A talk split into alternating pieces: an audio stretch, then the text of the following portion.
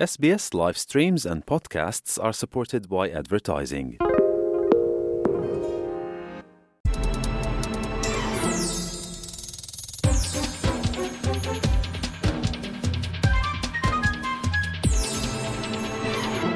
Nous sommes le 26 novembre et comme chaque samedi, c'est l'heure de notre rétrospective. Aujourd'hui, nous allons revenir en 2003. Il y a 19 ans, le célèbre avion franco-britannique Concorde se posait pour la dernière fois sur le tarmac de l'aéroport de Bristol au Royaume-Uni un ultime atterrissage pour l'appareil supersonique après 27 années de vols commerciaux. Entre prouesses technologiques, échec commercial et drame, retour sur la vie des avions Concorde qui s'est donc achevé le 26 novembre 2003 avec Léo Roussel et des archives de l'Institut national de l'audiovisuel et de France Télévisions. Le vol AF001 vient de se poser à l'aéroport de Roissy. C'est le dernier atterrissage d'un Concorde d'Air France.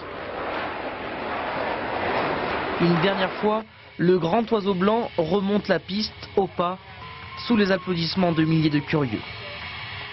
Imaginez un appareil qui permet de relier Paris à New York en seulement un peu plus de 3h30. Eh bien, c'est la prouesse technologique qui était euh, le Concorde, un avion supersonique pensé et construit par deux pays, la France et le Royaume-Uni. Alors euh, chacun a eu le droit de faire ses au revoir au bel oiseau blanc. En France, euh, c'est l'extrait du journal euh, du France 3 que vous venez d'entendre. C'était le 31 mai 2003 le dernier atterrissage d'un Concorde de la compagnie Air France en provenance de New York. En Angleterre, il a fallu attendre un peu plus longtemps pour voir la dernière arrivée d'un avion Concorde. C'était donc le 26 novembre 2003, il y a 19 ans. Le Concorde Alpha Foxtrot de la compagnie British Airways se posait à l'aéroport de Filton à Bristol, la ville même où le design de l'appareil a été pensé pour la première fois et l'une des deux villes avec Toulouse en France où les pièces du Concorde ont été produites et même assemblées. Le tout dernier Concorde était parti euh, pour un très court trajet puisqu'il avait pris euh, son envol du côté de l'aéroport d'Heathrow à Londres pour rallier Bristol donc. À son bord, une centaine de membres de la compagnie British Airways. De nombreuses personnes étaient alors euh, venues à Bristol saluer le dernier vol de l'oiseau, que ce soit à l'aéroport ou à l'approche de celui-ci. Alors, euh, le premier vol du Concorde, on l'a dit, il a eu lieu euh, en 1969, mais l'histoire de cet avion euh, supersonique, elle démarre bien avant, déjà parce que la course à la construction d'un avion supersonique commence dès les années 1950. Et côté anglais et français, on a à l'époque chacun un projet d'avion supersonique indépendant.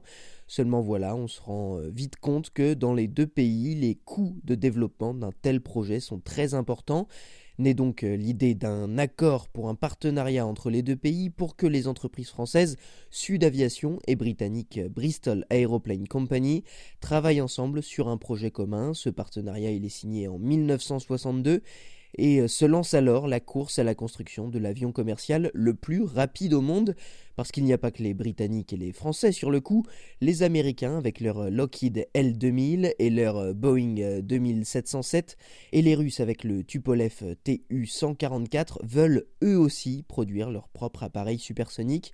Alors qu'est-ce qu'on entend par supersonique? C'est un appareil qui irait plus vite que la vitesse du son, c'est-à-dire au moins 1200 km/h. Et les premiers euh, à y parvenir, eh bien, ce sont les Français et les Britanniques. En 1967 est assemblé le premier Concorde à Toulouse en France, qui effectue son premier vol d'essai deux ans plus tard, à Toulouse toujours, le 2 mars 1969. S'ensuit euh, une longue, très longue période d'essai durant laquelle euh, vont pouvoir être exploitées les compétences et les capacités du Concorde c'est une réussite. L'avion euh, atteint même la vitesse de Mach 2, autrement dit deux fois la vitesse euh, du son, 2400 km/h. Dès 1967, plus de 70 Concorde ont alors été commandés par différentes compagnies euh, dans le monde. Il faut dire que l'avion est une prouesse technologique. À l'époque, il présente de véritables avancées en matière d'aviation. Mais en 1973, alors que les vols commerciaux n'ont pas encore débuté, intervient le premier choc pétrolier. Le prix du litre de pétrole passe de 3 à 12 dollars. La même année, un Tupolev russe, seul autre projet d'avion supersonique ayant finalement abouti, s'écrase lors d'une démonstration au salon du Bourget à Paris. De premiers doutes naissent alors quant euh, aux capacités d'un avion supersonique et euh, à sa rentabilité. Les Américains euh, ont de leur côté laissé tomber l'affaire. Un avion supersonique serait trop bruyant et son impact sur la couche d'ozone est dénoncé par les environnementalistes. Alors peu à peu, les commandes pour le Concorde vont s'annuler au point qu'il ne reste rapidement plus que celles des compagnies aériennes British Airways et Air France. Les vols commerciaux vont finalement démarrer en 1976, notamment vers les États-Unis, mais un problème va coller à la peau du Concorde, son manque cruel de rentabilité. Avion de prestige, Concorde est devenu de plus en plus coûteux avec les hausses continuelles de carburant. Transportant 110 passagers, trois fois moins qu'Airbus, il consomme quatre fois plus de carburant par passager. C'est le prix de la vitesse, disent ses partisans, argument commercial qui aurait dû séduire les passagers. Or, Concorde n'est rempli qu'à 57% en dessous du seuil de rentabilité.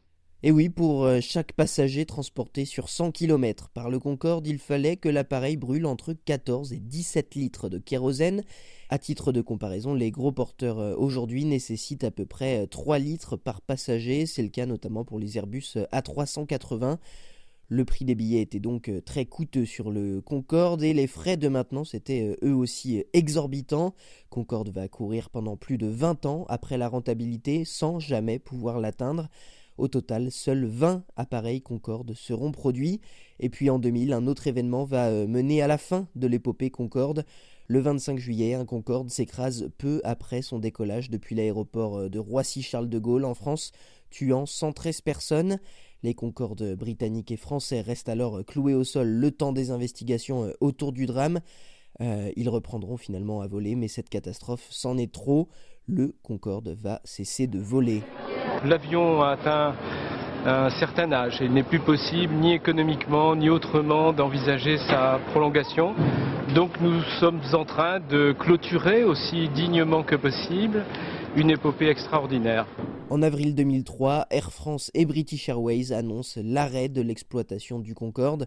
Le dernier vol Air France euh, survient un peu plus d'un mois plus tard, le 31 mai, et le dernier vol British Airways le 26 novembre donc.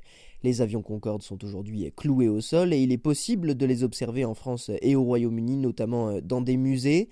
Le Concorde, c'était donc euh, une prouesse technologique pour l'époque, certes, mais surtout un moyen de voyager réservé aux plus fortunés. Il fallait compter près de 5000 euros pour un aller-retour Paris-New York et c'est également un appareil euh, à l'impact environnemental catastrophique. Aujourd'hui, 19 ans après le dernier vol du Concorde, certaines entreprises américaines notamment planchent sur de nouveaux avions supersoniques capables de relier les États-Unis à l'Europe en un temps record, mais les questions restent souvent les mêmes qu'à l'époque. Comment faire un avion rentable, moins bruyant? Et aujourd'hui, à l'heure où l'on parle d'urgence climatique et où le trafic aérien et ses émissions de CO2 sont de plus en plus remises en question, s'ajoute bien évidemment cette question est-il vraiment possible d'envisager la création d'un appareil supersonique en prenant véritablement en compte les enjeux climatiques?